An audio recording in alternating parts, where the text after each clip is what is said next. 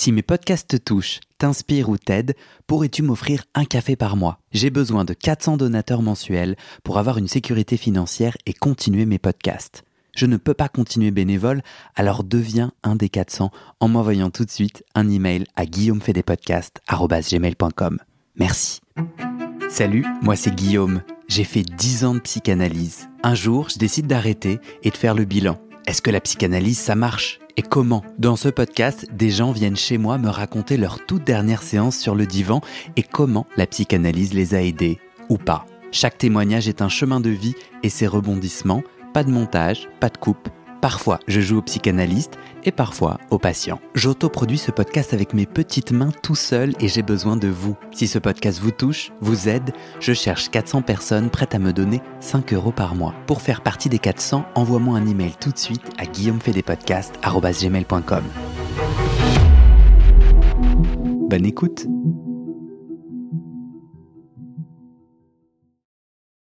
C'est bon? Ouais, ouais, bah écoute, euh, tout va bien de toute façon, parce que j'imagine qu'on commence quand tu dis on pour pas perdre des trucs, donc. Euh. Bah ça y est, on a commencé. Ok, d'accord. Salut Guy. Bonjour Guillaume. Est-ce que tu peux euh, me dire un peu de toi sans du tout parler de psychanalyse? Imagine, toi qui es auditeur, tu me disais là juste avant qu'on commence que tu as écouté pas mal d'épisodes. imagine des auditeurs, auditrices qui se disent mais qui est Guy? Euh, est-ce que tu aimerais te décrire physiquement ou décrire ce que tu aimes dans la vie ou que sais-je? Euh, bah, disons, j'habite à Paris déjà, ça, ça situe le lieu euh, de ma vie. Donc je suis un urbain, j'ai 49 ans, mais j'ai l'impression d'en avoir beaucoup moins dans ma tête. j'ai fait beaucoup de trucs dans ma vie, je vais pas tous les. Mais bon, en fait, en gros, je suis entre l'artistique et l'intellectuel. Euh, j'adore l'existence, j'adore découvrir des nouvelles choses, des nouvelles personnes. Je, je suis euh, pour, euh, pour l'amitié entre les peuples, pour l'Europe, pour toutes ces choses positives, la paix, etc., dont on a beaucoup besoin. Je crois à tout ça. Je suis un enfant des années 90 et de la chute du mur. Voilà, j'ai été élevé à la musique des années 90. Je fais de la musique aussi, de la musique expérimentale, du jazz j'ai été journaliste. Euh, aujourd'hui, je, je, me forme à la psychanalyse. Euh, voilà, que dire, j'adore euh, tout ce qui est, se mange et se boit. je viens d'une famille du sud-ouest, de la France. je pourrais en dire beaucoup plus, je ne sais pas ce que, si c'est déjà. C'est parfait. Pourquoi tu as eu envie de participer au podcast? Alors en fait, déjà j'ai trouvé ça super intéressant comme idée parce que euh, il y a une espèce d'aura, euh, une espèce de mystère qui, qui, entoure la psychanalyse. Et je trouve autant il y a des fois où c'est nécessaire pour des questions de confidentialité, parce que c'est un processus subtil, long, qui dépend de chaque personne. Mais autant il y a des fois où on en fait trop en fait.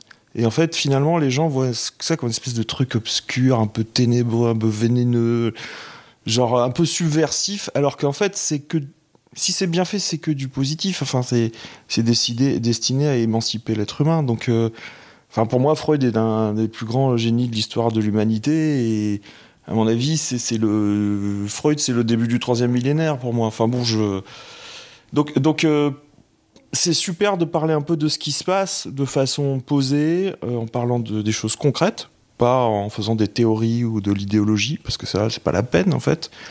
Parce qu'à chaque fois, il y a un humain différent ou une humaine différente. Donc euh, voilà, quelle est sa vie, euh, comment il ou elle se débrouille dans son existence, en quoi ça l'a aidé.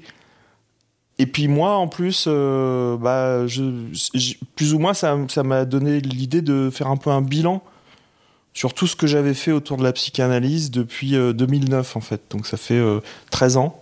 Donc ça fait 13 ans que tu es en analyse, tu es encore en analyse? Non, alors en fait euh, j'ai commencé un premier travail euh, psychothérapeutique avec un psychothérapeute qui euh, faisait de la psychanalyse. Et puis j'ai eu plusieurs séquences, plusieurs thérapies. J'ai fait une thérapie transgénérationnelle, j'ai fait une thérapie EMDR, j'ai fait et j'ai repris une psychanalyse en 2015 qui a duré jusqu'à 2020. Voilà. Aujourd'hui, je n'ai plus d'analyste. Je me forme à la psychanalyse. Mais euh, je pense qu'à un moment, je vais essayer de trouver quelqu'un qui va euh, plus ou moins me devenir euh, la personne qui fera ma supervision. Donc avec cette personne-là, je vais forcément repasser un peu sur... parce que bon, il y a toujours... moi, je lis beaucoup de littérature psychanalytique et, et à chaque fois, je vois des trucs nouveaux. Je me dis, ah, mais tiens, j'ai jamais pensé à ça. Ça se trouve, il y a des trucs à creuser là. Voilà. Donc en fait, chez moi, c'est un truc qui a jamais arrêté, qui existait déjà avant que, que j'en fasse. C'est-à-dire que j'avais déjà euh, pensé à tout ça, écrit dessus, euh, ce genre des concepts que dont j'entendais parler. Et puis après, quand je suis, je, je l'ai fait, j'ai fait de, de la psychanalyse et puis d'autres thérapies. euh, Je suis vraiment allé dedans. Et aujourd'hui, euh, bah c'est voilà, je continue, ça n'arrête pas en fait. Est-ce que tu peux m'amener à ta dernière séance et me la décrire?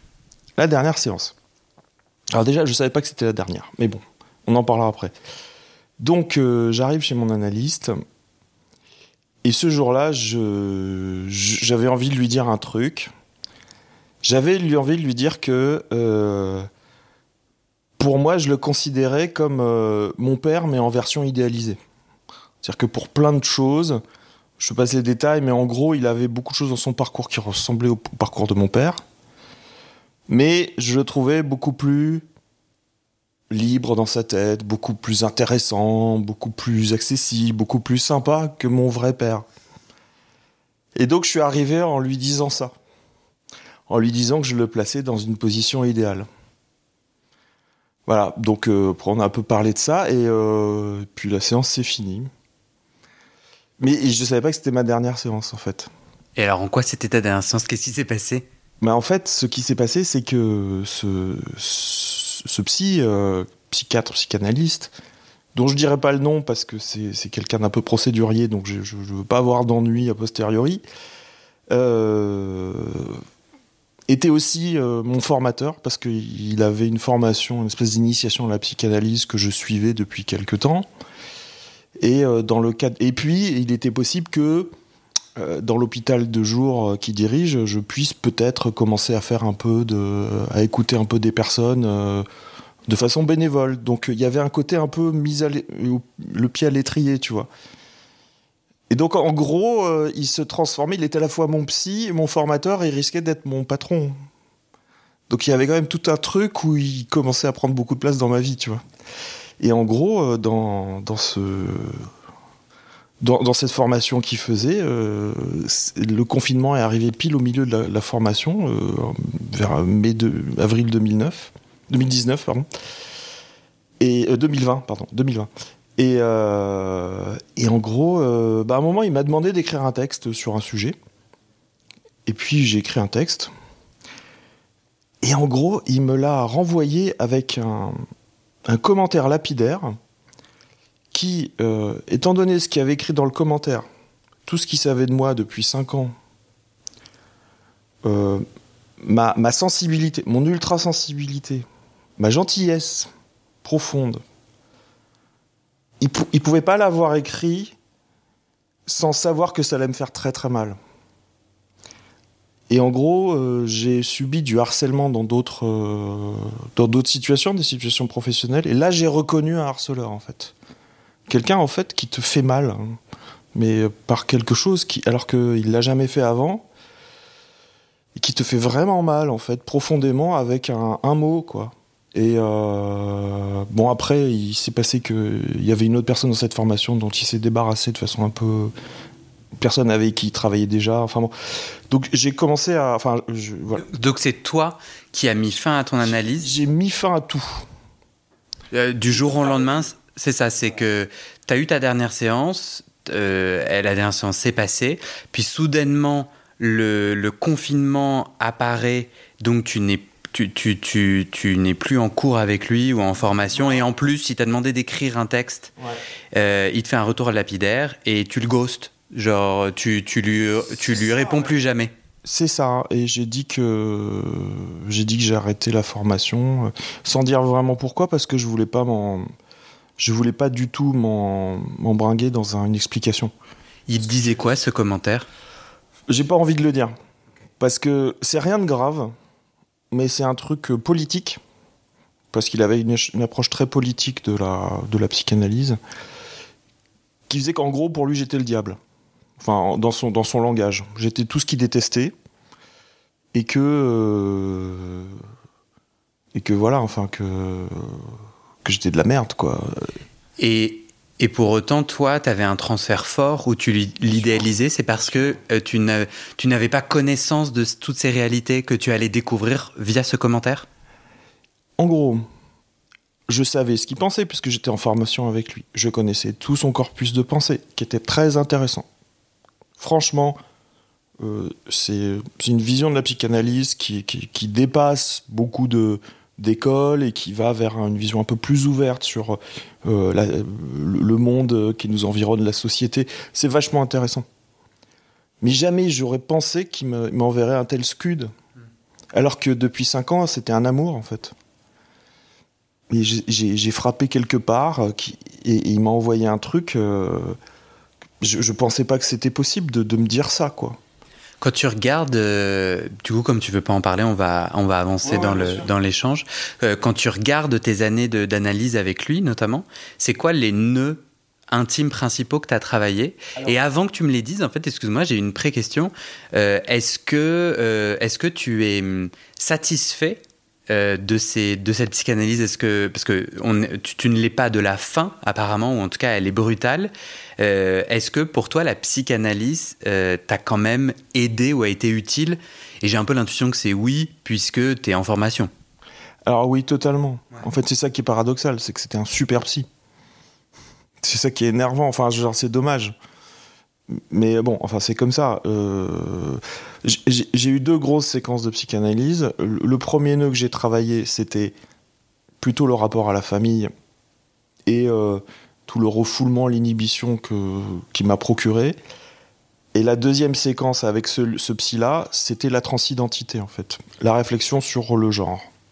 Sur mon genre, sur mes genres. Euh, moi, j'ai envie de commencer par ce deuxième. Oui, oui, euh, aucun problème. Aujourd'hui, c'est pour ça que cette psychanalyse a, a réussi, c'est parce que je n'ai aucun problème à en, parler. Raconte du coup, euh, toi, Guy, c'est quoi le sujet de la transidentité pour toi? En fait, ce qui s'est passé, c'est que euh, j'ai eu une carrière professionnelle très très très compliquée. Euh, j'ai fait beaucoup de choses. Au début, je, m'étais mal orienté, donc j'ai subi des, des, périodes très difficiles, des licenciements, du harcèlement parce que je n'étais pas ma place. En gros, dans le monde de la finance. Et puis un jour, j'ai compris que je m'étais mal orienté, qu'il fallait que je, je, revienne vers des choses beaucoup plus euh, intuitives, sensuelles, qui correspondent à ma personnalité. Et là, je me suis souvenu quand j'étais petit, je voulais être journaliste en gastronomie en vin. Donc, je suis devenu journaliste en gastronomie en vin. J'ai euh, fait plein de choses intéressantes. J'ai fait un guide sur les bars à vin, des trucs super sympas. Mais un jour, j'ai eu un gros problème de santé qui m'a obligé à arrêter tout ça, mais complètement du jour au lendemain, en fait. J'ai eu un abcès dans l'estomac euh, qui m'a obligé. Et j'ai découvert que j'avais des problèmes de foie, donc j'ai tout arrêté. Euh, en, vers 2010, 2013 en, gros. Et il se trouvait qu'en plus qu'en 2013, j'avais un super boulot euh, pour un média américain et tout, qui était super intéressant, mais tout le monde a été licencié à la fin 2013. Donc à la fois, je pouvais plus faire ce métier-là, euh, je me suis fait licencier, j'avais plus de boulot. Je me suis retrouvé chez moi, en fait. alors, je suis marié, j'ai deux enfants. Euh, T'es marié à un homme ou une femme? Une femme. Euh, et, j'ai deux garçons. Et, euh, et en gros, il y a un truc qui est revenu, que j'avais pas fait depuis l'âge de 8 ans, c'est de me travestir. C'est-à-dire que je sais pas pourquoi, enfin si, je sais pourquoi, mais d'un seul coup, j'ai eu envie d'aller dans le placard de ma femme et de lui euh, piquer ses fringues, et quand il y avait personne à la maison, de, de m'habiller en fille, quoi. Et puis ça a commencé, et puis alors en fait, waouh, comme j'ai commencé à chercher sur le net et tout ça, j'ai rencontré plein de gens qui faisaient ça, qui s'amusaient. C'est devenu ludique. Et en fait, je suis rentré dans un vrai trip de travestissement. Euh, la totale, quoi. Genre le maquillage, les fringues, l'épilation le, corporelle. Euh. et j'ai vraiment beaucoup, beaucoup lu là-dessus. Et. Euh, Toi, tu le faisais, tu te sentais femme? Alors, euh, Parce que je, je euh, euh, se travestir, c'est-à-dire se, se, porter les habits d'un ou d'une autre, s'amuser à être un, être un artiste, performer, être une drag queen, et pas toujours directement lié à la question du genre. Toi, c'était quoi, toi, pour toi? C'est ça qui est très intéressant, en fait. C'est c'est très complexe et ça dépend vraiment de chacun ou de chacune. Mhm.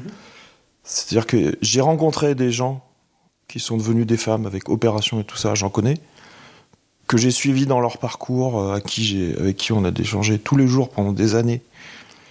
Euh, que genre, un jour, cette personne était au bord du suicide et avec une autre personne, elle a dit écoute, si la solution c'est le suicide ou devenir une femme, euh, vas-y, prends la décision, quoi. Sauve ta vie. Hmm. Et aujourd'hui, toi, du coup C'est une femme qui a un, ami qui a réussi à résoudre le problème avec sa femme et ses enfants. Euh, elle a deux petites filles. Enfin, c'est très très compliqué.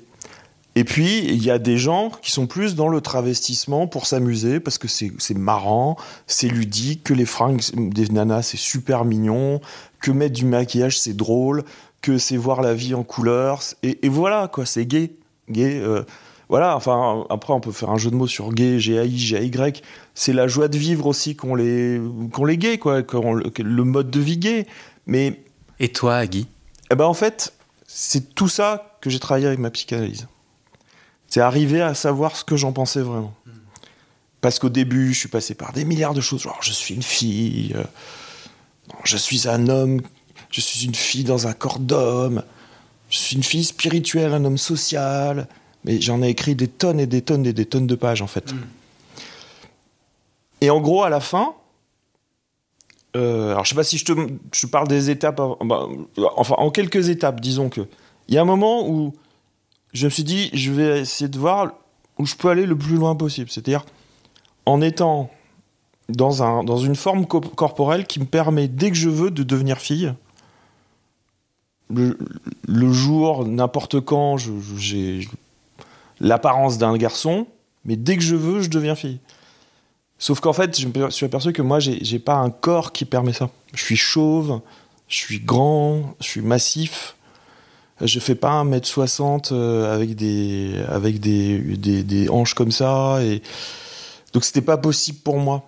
Et alors ce que j'ai fait, c'est que j'ai commencé à vivre un peu ça en, me permettant des choses en public, en ayant les cheveux longs, en, mettant des jeans slim, en, ayant du, vernis à ongles transparent.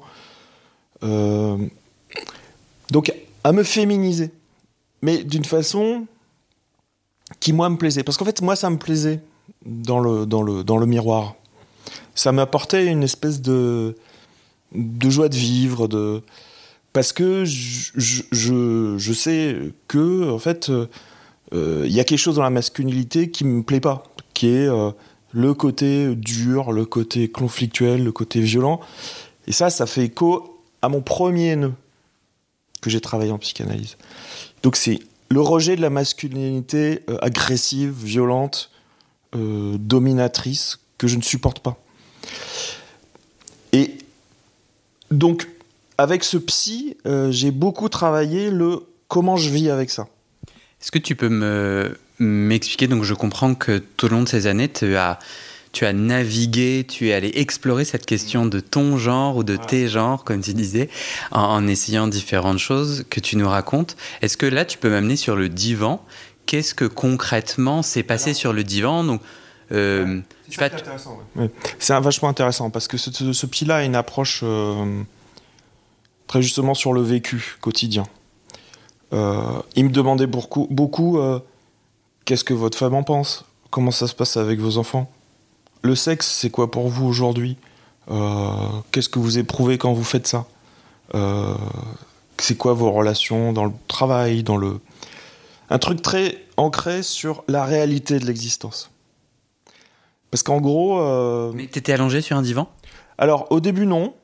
Puis à un moment, il m'a, il m'a proposé de le faire parce que je, j'ai eu envie d'aller un peu plus profond dans le, dans le, dans l'inconscient. Mais on l'a pas fait tant que ça. En fait, c'était plus sur le vécu social. Mais comment euh, je me représentais ma vie psychiquement, comment je me représentais ma vie dans la réalité avec ce problème, de, avec cette question de genre. C'est-à-dire quelle apparence j'essayais d'avoir, quel, quel, quel, est le discours que je mettais là-dessus. Et par exemple, on a beaucoup travaillé avec lui comment en parler à ma femme et comment en parler à mes enfants. Et grâce à lui, j'ai réussi à en parler à mes enfants. Euh, à leur dire que je me sentais plus femme que homme, des choses comme ça. Et puis plus tard, euh, j'ai pu leur dire aussi que c'était fini, c'est que c'était un moment de ma vie qui, qui, qui s'était achevé. Parce qu'en fait, ce qui s'est passé, c'est qu'il y a un moment où tout est tombé. Et ça, c'est les choses qui arrivent en psychanalyse, une construction mentale qui s'effondre d'un coup. Et ça, c'est bon, c'est une, anecdote que, des anecdotes que j'ai prévu de te, raconter, mais euh, voilà, c'est tout ça qu'on a travaillé euh, avec lui. Comment on vit avec ça, en fait? Et raconte-moi ton anecdote. Alors, l'anecdote, en fait, c'est que vers 2019, euh, en gros, moi, il y a un truc, c'est que me travestir et tout ça, euh, me, mettre dans un vécu féminin, ça me faisait du bien. Euh, j'avais une espèce de dépression qui, qui était plus là. Ce qu'on appelle la dysphorie de genre, le fait d'être pas très à l'aise avec le genre dans lequel on est. Je le sentais, ça. C'est pas pour ça que je me disais, je suis une femme, euh, comme, comme certaines personnes qui savent ça depuis l'enfance. Mais en tout cas, j'avais ce truc où ça me faisait chier qu'on me prenne pour un mec qu'on me voit pour un mec comme une caricature de mec. Encore une fois, parce que je suis grand, je suis, j'ai les épaules larges, j'ai une voix euh, qui porte. On peut, on peut se méprendre sur moi, on peut, on peut me prendre pour un, un, mec euh, dominateur, un mec euh, un peu brutal, un peu. Enfin bon, alors ce que je suis pas du tout. Et en gros, je, me mettais donc dans ce chemin d'essayer de. Donc il y avait des fois où j'allais chez mon psy avec des boucles d'oreilles, avec un peu féminisé, quoi, voire très féminisé, avec un soutien-gorge. J'essayais de ne pas sortir dans la rue comme ça. En fait, c'était une façon de, de, tester des choses. Et, euh, et puis un jour, je, lui ai dit est-ce que, est que quand on prend des hormones féminisantes, on, ça fait diminuer la, la dysphorie de genre? Et là, il m'a dit euh, ah oui, mais si vous commencez à prendre des hormones, c'est que vous, il faut vraiment décider de devenir une femme socialement. Et là, c'est la seule fois où il m'a dit quelque chose de définitif. Il m'a montré le choix. Il m'a dit soit vous vous engagez là-dedans, soit pas. Donc j'ai vu que là, il y avait un seuil, un vrai seuil à franchir. Et, euh, et ça, ça m'a beaucoup fait réfléchir j'ai compris qu'en fait, c'était pas un choix à la légère, c'était pas un jeu, c'était l'existence. Et, euh, et, je savais aussi qu'il y avait des gens qui souffraient beaucoup pour ça, parce qu'en fait, il y avait des gens pour qui il n'y avait pas de question, c'était forcément ça. Et le, la fait, le fait même que moi, je me pose la question, ça voulait dire que j'y étais pas vraiment dans cette catégorie de personnes qui veulent faire d'une transition de, de genre, tu vois. Et en, gros, l'avantage de cette psychanalyse, elle m'a vraiment amené à, réfléchir à mes choix. Qu'est-ce que je voulais vraiment dans ma vie euh, Et puis, euh, donc, voilà, euh, il m'a dit ça. J'ai essayé de tester certaines hormones, ça me donnait mal à la tête, ça me faisait palpitation cardiaque. Donc, je voyais en gros, moi, je suis très sensible aux, substances psychoactives, donc ça m'allait pas du tout. Je voyais que dès que j'essayais de, me, de sortir à moitié féminisé, j'avais l'air on se foutait de ma gueule et tout, donc ça marchait pas. Euh, j'étais obligé de porter une perruque parce que j'avais des, des, euh, je suis chauve. Et en gros, c'était soit la totale, soit rien du tout. Euh, sauf que la totale, moi, j'en voulais pas. Parce que, en gros, je voyais bien que moi, pour vivre ça, il fallait que je me coupe des autres. Je passais des week-ends, ma famille partait dans la famille et tout ça. Moi, je restais seul à Paris pour passer un week-end en fille et tout ça. Et en fait, au bout d'un moment, au bout de plusieurs années, j'étais seul. Je voyais certaines copines de temps en temps, mais, en fait, j'arrivais pas à avoir de vie sociale parce qu'avec les mecs, ça se passait mal. Parce que soit je tombais sur. Enfin, il m'est arrivé. Euh, j'ai très vite compris ce que c'est qu'être une fille avec les mecs. C'est qu'en fait, on est un objet. Et, tout de suite, ça, ça m'a rebuté aussi. J'ai compris que, fait, euh, être une fille, c'est pas forcément le kiff. C'est que c'est chiant aussi. Il y a des côtés euh, dans la féminité qui sont vraiment. C'est un calvaire quand tu tombes sur un, des mecs chiants, relous. Euh. Donc, tu vois, j'ai fait tout le tour de l'expérience. Et un jour, en mai 2019, il y a un truc dans ma tête, je me suis dit, je prendrai jamais cette décision de devenir une femme. C'est pas pour moi de prendre. Enfin, je ne prendrai. C'est même pas que je ne sais pas si je veux le faire. C'est je dis, je suis sûr que je ne la prendrai jamais. Parce que je, j'en ai pas envie.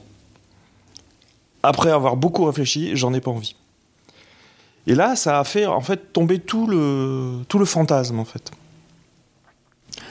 Et en gros, euh, en y réfléchissant et tout ça, bon, j'en avais marre de, me raser, de m'épiler tout le temps, parce que c'est. Alors déjà, être, quand on est une femme, la beauté, c'est du travail, c'est très très long. Mais quand on est un mec et qu'on se prend pas d'hormones, c'est encore plus long parce que les poils reviennent beaucoup plus vite, parce qu'il y a plein de choses à faire. Sans parler des gens qui font des opérations à répétition pour se faire corriger les hanches, corriger les seins, corriger le visage. Enfin, ça peut être très long. Donc c'est tombé d'un seul coup. Et là, j'en ai eu marre de tout ça. Et en gros, à un moment, je suis arrivé et je me suis dit, mais en fait, ça fait chier tout ça. Mm. Moi, je m'en fous d'être une meuf ou un mec. En fait, c'est le regard des autres qui m'emmerde là. Mais moi, je suis, je suis heureux comme je suis, quoi. Je suis moi, tout simplement. Fille, mec, j'en sais rien, bigenre, euh, androgyne, euh, euh, ginandre, j'en sais rien, comme on veut, mais j'ai envie d'être heureux, d'être moi-même et d'arrêter de, me faire chier, quoi. Et, voilà, et puis... Et aujourd'hui, aujourd'hui, tu si tu prenais une photo de ton... De, de, là où tu te sens, là où tu en es sur la question du genre, tu dirais quoi? Bah que c'est plus une question pour moi. Moi, quand je, du coup, on a échangé, euh, je t'ai demandé quel pronom tu voulais que j'utilise. Euh, tu m'as dit les pronoms masculins. Oui. En me disant, euh, j'aurais rêvé avant que tu me féminises, mais plus aujourd'hui. Donc aujourd'hui, tu, tu, vas, tu utilises les pronoms masculins et, et tu, te, tu te considères non binaire. Oui, si on veut. Je, gender fluid, j'aime bien. Parce qu'en en fait, dans ma tête, ça passe dans tout. Enfin, il y a plein d'études psychologiques qui montrent qu'en fait, il y a autant de diversité euh, chez les mecs que chez les nanas, et entre les mecs et entre les nanas. On trouve tous les caractères. En fait, c'est que des stéréotypes euh, construits sur des rapports sociaux, le patriarcat, etc. Enfin, je ne vais pas trop faire toute le. C'est un construit. Euh, comme disait Simone de Beauvoir, on n'est pas femme, on le devient. Et en fait, on le devient dans sa tête. Et, aujourd'hui, en fait, bah voilà, la société me voit comme un mec. Whatever, ok, m'en fous. Euh, moi, je vis ma vie, il y a plein d'autres choses intéressantes que ça. Euh, moi, je fais de l'art, je, fais euh, de la psychanalyse, je, parle avec des gens, je m'intéresse à plein de choses. J'aide mes enfants à construire leur vie. voilà, on est passé au travers du confinement pendant deux ans. Là, on vient de se taper le Covid tous les quatre. J'ai perdu mon père cet été, je viens de chez ma mère, j'essaie de faire en sorte qu'elle qu'elle reste pas dans le deuil, qu'elle remonte la pente. Il y a plein d'autres choses que ça. Quoi. Je, je vais pas me focaliser sur le genre. mais j'ai passé 4 ans. Ouais, mais pourquoi, euh, pourquoi ta conclusion, c'est pas gender fluide? Pourquoi, euh, pourquoi euh, des choses semblent rester en suspens? En fait, bah, tu, tu, tu pourrais. et, et c'est le, le, ressenti que j'ai quand je t'écoute, c'est que j'ai l'impression que ton psy et que toi, vous avez une version très binaire, homme ou femme. Euh, en gros, le choix auquel tu as fait face, c'est soit je vais à 100% à gauche, soit je vais à 100% à droite. moi, personnellement, mon opinion sur le genre, c'est que c'est quelque chose de très fluide. Tu as l'air d'arriver à la conclusion que tu es gender fluide. Bon, bah, voilà ta réponse.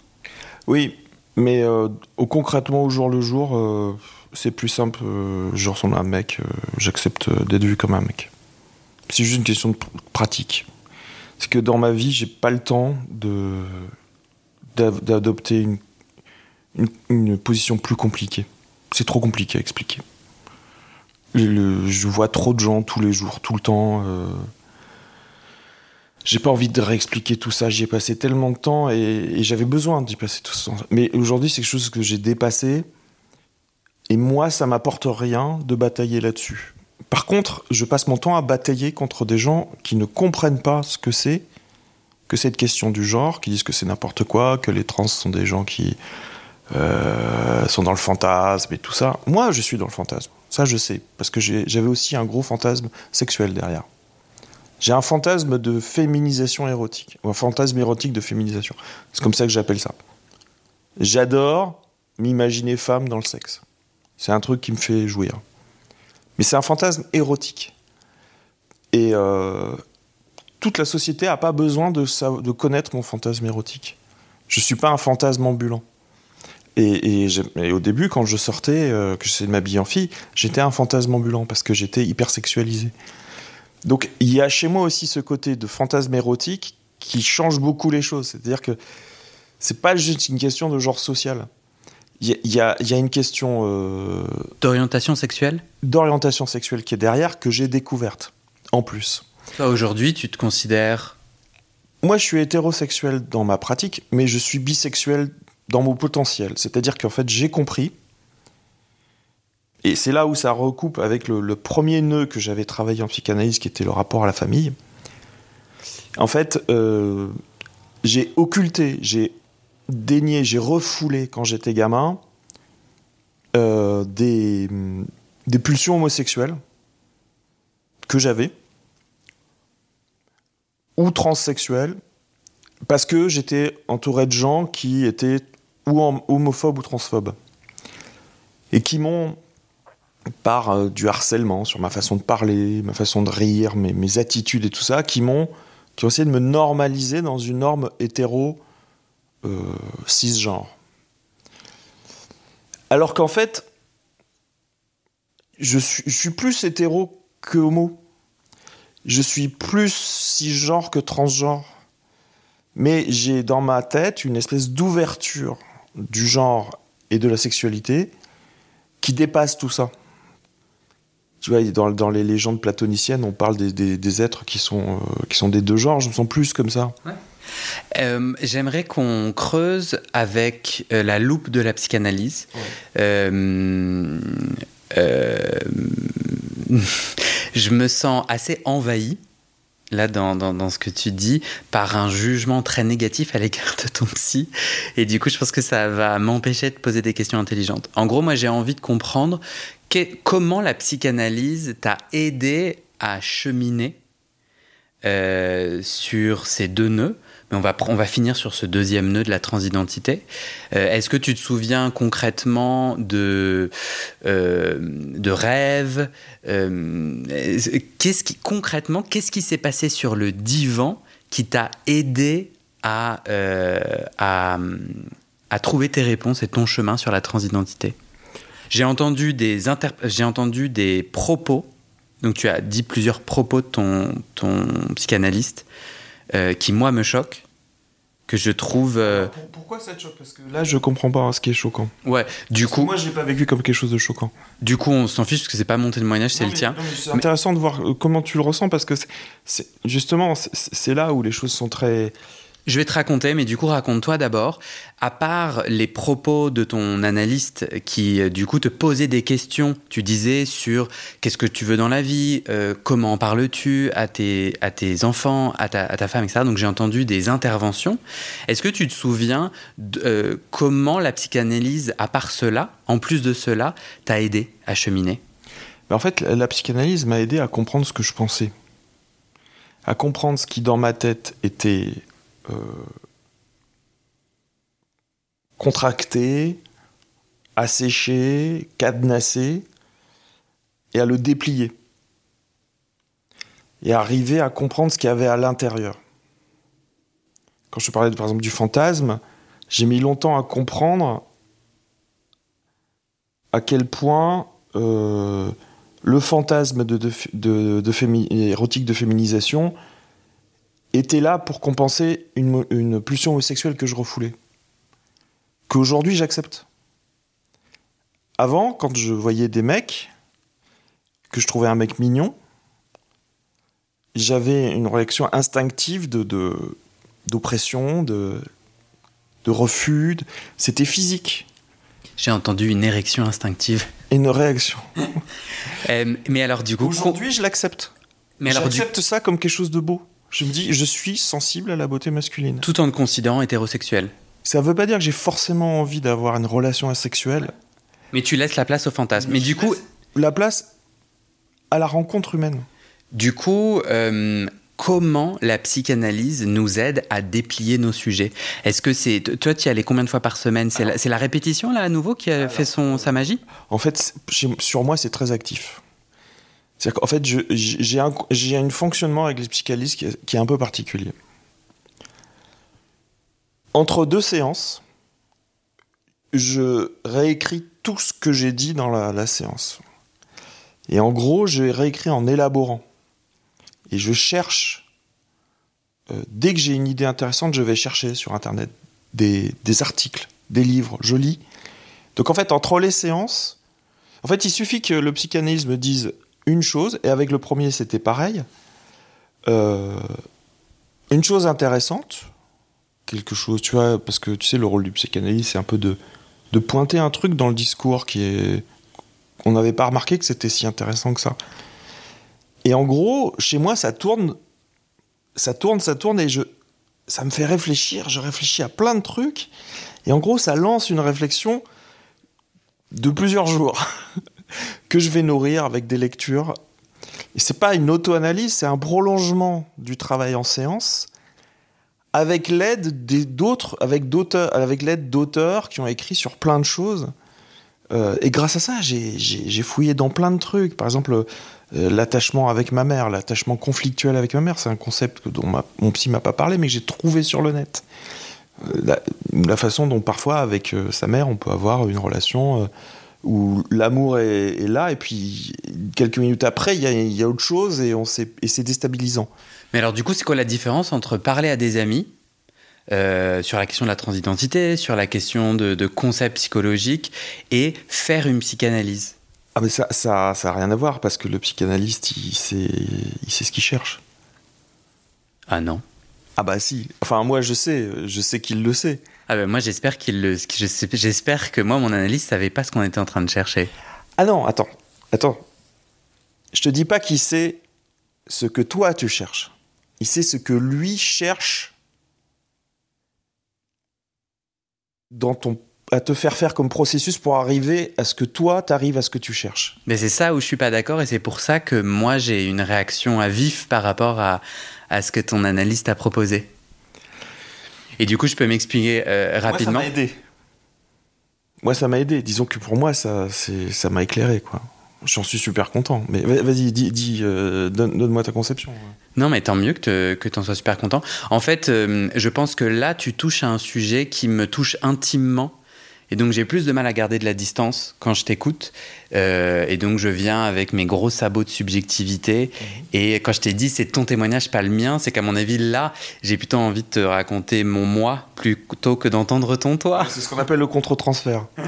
en tout cas, en tout cas, moi je suis très choqué. Ça évoque des choses chez toi. Ouais, je suis très choqué. Je suis très choqué par un psychanalyste. Je trouve que tu l'as très bien, tu as très joliment dit. Le psychanalyste, il pointe mais il pointe euh, une direction et puis toi tu regardes le bout du doigt d'ailleurs. Enfin moi je regardais parfois le bout du doigt où il pointe dans une direction je suis là non mais mec tu pointes à, trop enfin la direction est vague mais c'est ce vague là à partir duquel moi j'ai pu construire etc donc il pointe il répète quelque chose. Lorsque s'il a vraiment dit si vous décidez si vous prenez des, des hormones alors vous décidez d'être une femme sociale je suis las de cette vision de du genre comme ultra binaire. Ben non, on peut être non binaire, on peut être gender fluide. Ça veut dire qu'on a des atours que la société indique masculin et féminin.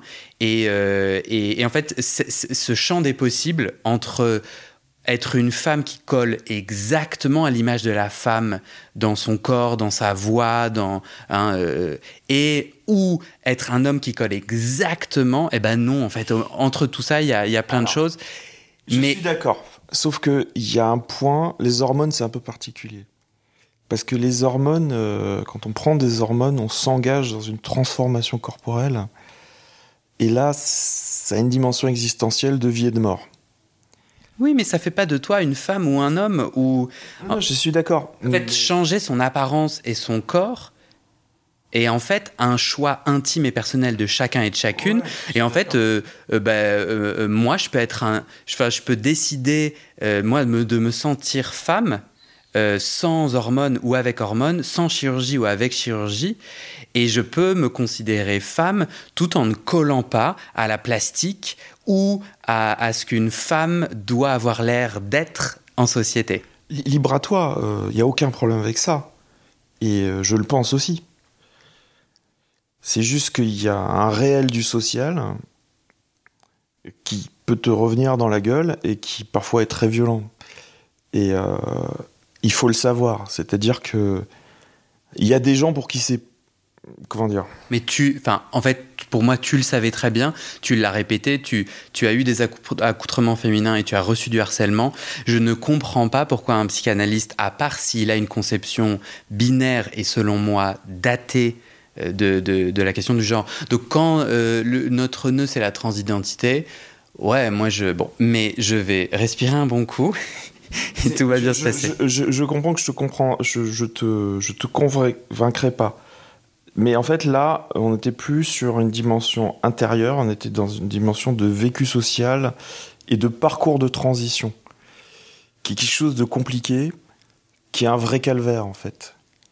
Et en gros, quand on se lance dans ça, dans l'état actuel de la société et des parcours de transition, et des, des structures mentales générale et collective, bah, si on veut s'engager dans ce parcours-là, il faut vraiment être motivé. Parce que c'est vraiment la galère, surtout si on ne ressemble pas à une femme. Vraiment pas. Tu veux dire à une femme telle que la société aujourd'hui voilà, C'est ça. C'est-à-dire. Euh, parce qu'en parce qu'en gros, euh, le problème, c'est que même les personnes qui, qui se lancent là-dedans, qui sont persuadées d'être une femme, et qui disent fuck la société, même si la société me voit pas en femme, en fait, elles passent leur temps à se demander comment est-ce que je peux avoir l'air plus femme. C'est c'est obligé, on peut pas être, c'est difficile. En tout cas, tu, euh, tu peux parler en les toi. Témoignages, Les témoignages que j'ai lus, tous les gens avec qui j'ai discuté, sont euh, traumatisés par cette question. C'est très très dur à vivre. Et il y a plein de gens, y a, y a, y a, le taux de suicide chez les transgenres est très fort chez ceux qui peuvent pas faire de transition, mais même, ceux qui sont dans une transition. Donc toi, tu regardes euh, cette réalité-là. Moi, j'ai travaillé pour une association euh, lesbien, big et trans, et, euh, et j'ai autant de magnifiques histoires mmh. de personnes qui ont fait une transition et, et qui aujourd'hui se disent heureux, heureuses. Et... Mais en, en, tout cas, toi, tu regardais cette réalité transphobe de notre société et, euh, et, tu as fait le choix de ne pas aller dans, dans, cette direction de cette façon-là avec des hormones. Euh, euh, si je nous ramène à la psychanalyse, est-ce que le rêve a été quelque chose d'important pour toi sur le divan? Pas dans ce domaine-là. le rêve, c'est quelque chose que je travaille récemment, là, parce que je, je, m'y intéresse par des livres. Mais là, je te parlais dans ton expérience de psychanalyse, si on essaie de comprendre. En fait, il euh, y a un niveau que j'ai de psychanalyse que j'ai pas encore attaqué. Euh, je suis pas allé au fond de mon inconscient. Il y a encore des choses que j'ai pas travaillées. J'ai travaillé beaucoup de choses sur le vécu social, euh, le genre, la sexualité, tout ça. Je pense qu'aujourd'hui, je suis à l'aise avec tout ça. Je peux en parler de façon à l'aise, sans, sans être stressé. Il y a derrière dans mon inconscient des choses que j'ai pas encore découvertes. Euh, je, je, le pense. Je, parce que je, dans les rêves que je fais, il, voilà, il y a encore des choses à, aller creuser, mais je. Sur cette question de la transidentité Non. Je pense sur. Je pense sur la question du vécu sexuel d'enfance. Mais J'en suis pas sûr. Et toi, aujourd'hui, du coup, si, euh, si, je, si je recule et que je suis plus à ton écoute qu'à la mienne, qu'à l'écoute de mon moi, euh, toi, tu te sens euh, arrivé et heureux, c'est-à-dire ta psychanalyse a été un espace où tu as pu vivre différentes expérimentations autour du genre, puis jusqu'au moment où tout s'est effondré? Est-ce que tu as utilisé le mot effondré ou arrêté ou stoppé? C'est tombé. C'est tombé. Et du coup, là, aujourd'hui, tu te sens aligné quant à la question du genre et, de ta sexualité. Oui, parce qu'en fait, euh, en fait ce qu'il y, a, vraiment de particulier chez moi, c'est que j'ai compris que mon fantasme sexuel représente euh, une grosse partie de ce questionnement et que je voulais pas le voir. Et, et ce qui fait qu'aujourd'hui, euh, je me permets de vivre une sexualité qui me permet d'explorer ça. Sauf que j'ai pas besoin de me transformer en femme pour ça. Parce que il y a d'autres façons de le faire qui me vont totalement. Et aujourd'hui, je suis plus dans l'exploration de la sexualité que dans l'exploration du genre. Et donc, du coup, tu as des rapports sexuels avec d'autres hommes en étant féminisé Non, non, non, c'est plus une pratique euh, personnelle. J'en dirai pas plus. c'est ok. Euh, est-ce qu'on peut aller euh, explorer ton premier nœud, le lien à la famille? Bah, le, le Donc ça, c'était avec un autre analyste? Ouais. en gros, en fait, le premier nœud, c'est tout simplement un jour, j'étais à la campagne, on était en famille, et j'ai engueulé mon fils pour un, sujet vraiment. Euh, mais vraiment pour rien du tout. Et mon frère qui était à côté de moi m'a dit Mais attends, mais pourquoi tu l'engueules comme ça pour ça? Puis lui, il avait fait une psychanalyse. Il me dit Écoute, euh, j'ai l'impression que tu les balances des trucs là qui, qui viennent d'ailleurs, quoi. Ça pourrait peut-être te, faire du bien d'aller parler à quelqu'un. Et en gros, j'attendais que que, que, que, que, que, euh, qu'un truc comme ça pour le faire. Ça fait des années que j'avais envie de faire une psychanalyse, mais j'avais plus un intérêt, tu vois, un peu euh, intellectuel.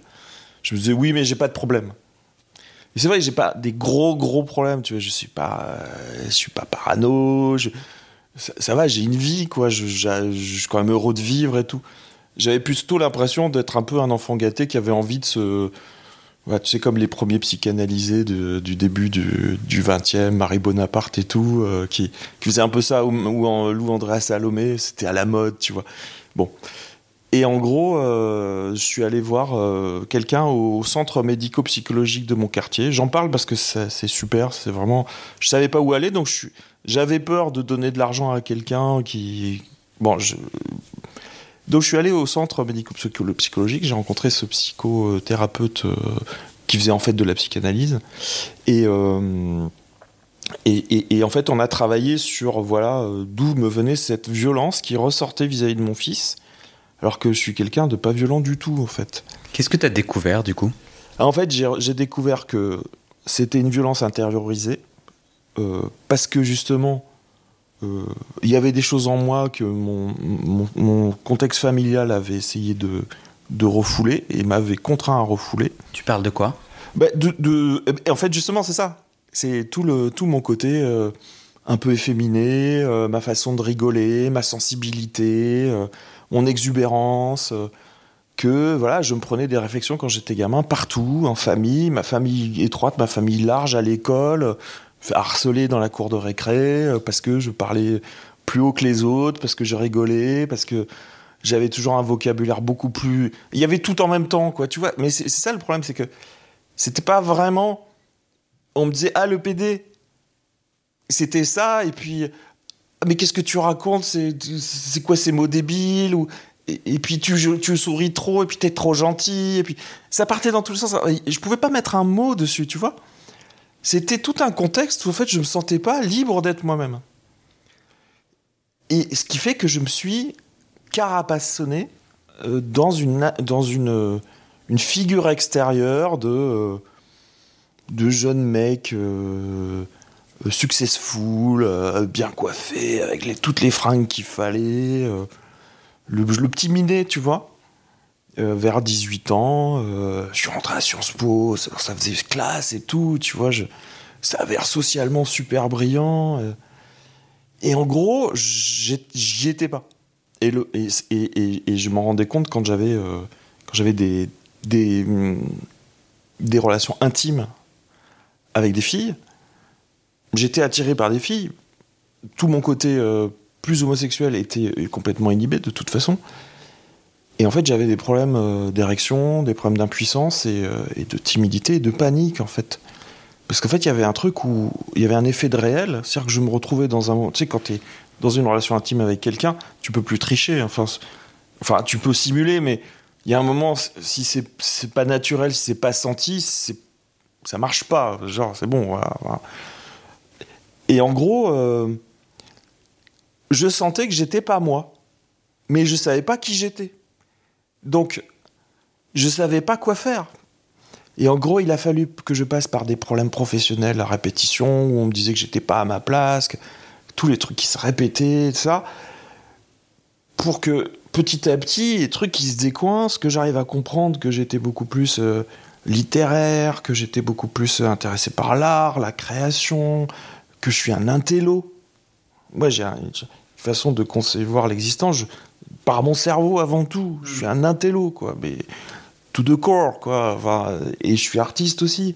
Alors que je m'étais mis dans les trucs de finance, des trucs ultra chiants. Parce que, mais, mais du coup, concrètement, euh, euh, cette psychanalyse, elle a, cette première tranche. Voilà, j'étais dans un refoulement total. Et donc, cette première tranche, elle a duré combien d'années que je resitue? Euh, Elle a duré deux ans. Pendant ces deux ans, même concept que la deuxième, la deuxième tranche, tu déplies et découvres dans les plis les, les solutions? Ouais, ouais. Je revisite euh, les relations avec mes parents, avec mon frère, euh, avec ma famille. Euh. Ça veut dire quoi revisiter? Ça veut dire tu... Je revois dans ma tête, je revois des, des, des moments qui m'ont marqué, des moments où on m'a dit des choses qui m'ont pas plu, mais j'ai fait contre mauvaise fortune bon cœur. J'ai souri... Euh, au lieu de, de, de, dire mais non c'est de la merde ce que tu me racontes là. Parce que je savais pas dire non je savais pas ouvrir ma gueule et dire que j'étais pas content en fait tu vois. C'était une espèce de j'étais gentil avant tout. Je voulais plaire à ma mère. Alors bon voilà après je, ça j'ai beaucoup travaillé ça la structure la structure parentale ma place dedans et quand j'ai fait une thérapie transgénérationnelle aussi, ça m'a permis aussi de, me resituer dans mon arbre généalogique, la façon dont les gens m'ont influencé les uns les autres et tout, les, les, les, les, a priori mentaux dans ma famille, famille typique de la province, tu vois, genre euh, paysanne, euh, pas plus conne que les autres, mais avec les, avec les, caricatures euh, à l'ancienne, quoi, tu vois, genre un mec et un mec, une nana et une nana. Voilà, enfin pas être homo, tu faut forcément faire des gamins. Tu veux être artiste, c'est dangereux. Genre, enfin, mais 10 milliards de. Enfin, tout, toute la litanie des conneries euh, où t'as pas le droit de vivre, en fait. Tu vois. Hmm. Est-ce que tu as compris pourquoi euh, c'était si important ou si effrayant pour toi d'être différent? Bah, parce qu'en fait, il y avait personne autour de moi qui, qui, était, qui était comme moi. Et aujourd'hui? Bah, Aujourd'hui, euh, je suis à l'aise avec tout le monde, sauf avec les fachos. Non, je te parle de toi. Bah, Est-ce qu'aujourd'hui. Des gens de tout, de, tout, de tout type. Et surtout, euh, alors, il faut dire que je travaille dans une coopérative. Non, non, c'est pas dans tes liens sociaux. C'est toi aujourd'hui. Est-ce que tu t'autorises à être différent? Oui, oui, parce que justement, je, je, parlais de ça parce que je suis entouré de gens qui sont tous différents les uns des autres. J'ai trouvé un contexte où la différence est normale. Et c'est pour ça que je parle de ma coopérative, c'est parce que c'est une coopérative, on a beaucoup travaillé sur la question du genre. Euh, il y a des gens de tout style. Euh, et euh, et on, a beaucoup travaillé sur les stéréotypes de genre. voilà, enfin bon. Et, les stéréotypes de genre au travail. Ça, c'est vachement important, parce que c'est tous les jours, on vit, ça tous les jours au travail. Et aujourd'hui, je, m'accepte tel que je suis. après, je suis pas. Euh, voilà. C'est très compliqué, tous ces sujets-là. Chacun a son positionnement. Le mien est extrêmement subtil. Et euh, je l'explique à ceux qui veulent et à ceux, que ça plaît pas, tant pis.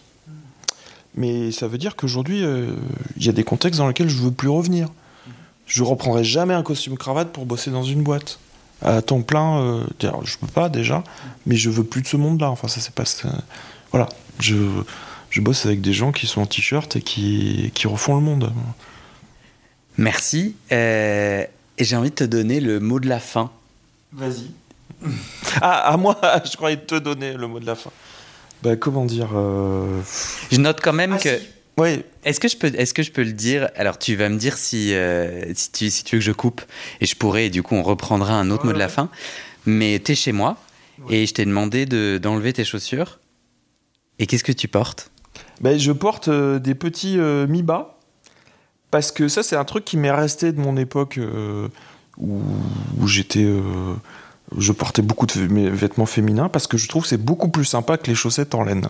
Des mi-bas féminins Ouais, ouais. Et je porte souvent des collants. Euh, j'adore ça. Alors c'est aussi sexuel parce que j'adore euh, le sentiment d'avoir les jambes fuselées dans, dans, des collants. J'adore ça, ça me sexualise, ça m'excite. Ça m'a, ça m'a touché parce que quand t'es arrivé, euh, du coup, je t'ai dit si t'es ok, euh, tu peux enlever tes chaussures s'il te plaît. Tu m'as dit d'accord. Et tu as dit oui, mais tu vas voir, je porte, je porte des bas féminins. Et tu m'as regardé comme si tu me demandais l'autorisation ou comme si t'étais désolé. moi, j'étais juste là, mais mec, je m'en fous. Ou meuf, je m'en fous. Ou Guy, je m'en fous. Bah, non, mais, non, mais Tu l'as senti ça? Non, mais j'étais pas. C'était pas un problème pour moi. C'était juste pour te. Je savais qu'on allait parler de transidentité. De toute façon, donc euh, c'était pour rentrer un peu dans déjà dans le vif du sujet. Mais euh, comme en plus euh, tu n'es pas complètement normé, j'ai eu l'impression d'être en, en, bonne compagnie ou en compagnie capable de comprendre. Tu as tout à fait raison. Moi, de ce petit garçon efféminé, j'en ai gardé plein de choses, dont notamment des ongles peints euh, des, du vernis que tu vois toi, mais que les gens ne voient pas. Et en tout cas, sache que chez moi et avec moi, tu es le bienvenu tel que tu es, avec tous les accoutrements ou les pas accoutrements que tu veux. Quel est ton mot de la fin? Bah merci, merci. Et puis euh, peut-être un appel. Je cherche quelqu'un qui pourrait m'aider à franchir le cap vers euh, vers la, la, pratique de la psychanalyse, quelqu'un qui serait capable de comprendre de, m'aider, tu vois, de faire ma supervision sans passer par une espèce d'école hyper euh, pleine d'idéologie et tout ça. Donc euh, si quelqu'un euh, est intéressé ou a, envie de, me prendre en supervision pour faire une, psychanalyse didactique et, et a l'impression que je peux rentrer dans sa, dans sa pratique, ça m'intéresse. Voilà, c'est un peu un appel pour la suite. L'appel est passé, merci. merci.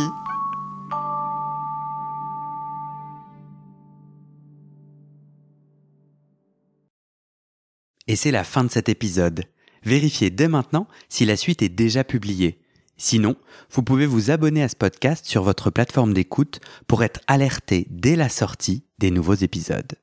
Et si vous aimez les témoignages intimes comme celui que vous venez d'écouter, j'ai deux autres podcasts qui pourraient bien vous plaire. Je vous les présente. Histoire de devenir moi. Ça, c'est un podcast dans lequel des gens ordinaires me racontent un tournant déterminant pris dans leur vie. Ils racontent le déclic qui a tout changé et comment ils sont devenus un peu plus eux-mêmes. Comment devenir sexuellement épanoui Ça, c'est un podcast dans lequel des hommes, gays, bi ou queer, racontent leur chemin de sexualité et comment ils tentent de s'épanouir face aux normes. Alors pour écouter ces podcasts, vous pouvez tout simplement taper les titres dans la barre de recherche de votre plateforme d'écoute. Mais je vous mets aussi dans le descriptif de cet épisode les liens pour écouter ces podcasts et les liens de mes réseaux sociaux pour découvrir les coulisses de mon aventure de podcasteur et aussi la page de dons pour soutenir mon travail et mes podcasts. En tout cas, n'hésitez pas à m'envoyer vos retours et vos réactions à guillaumefedepodcast.com ou sur mes réseaux sociaux. Ça me motive énormément de savoir que ces histoires naviguent et résonnent, ou pas d'ailleurs. Allez, merci pour votre écoute et à très bientôt dans vos oreilles.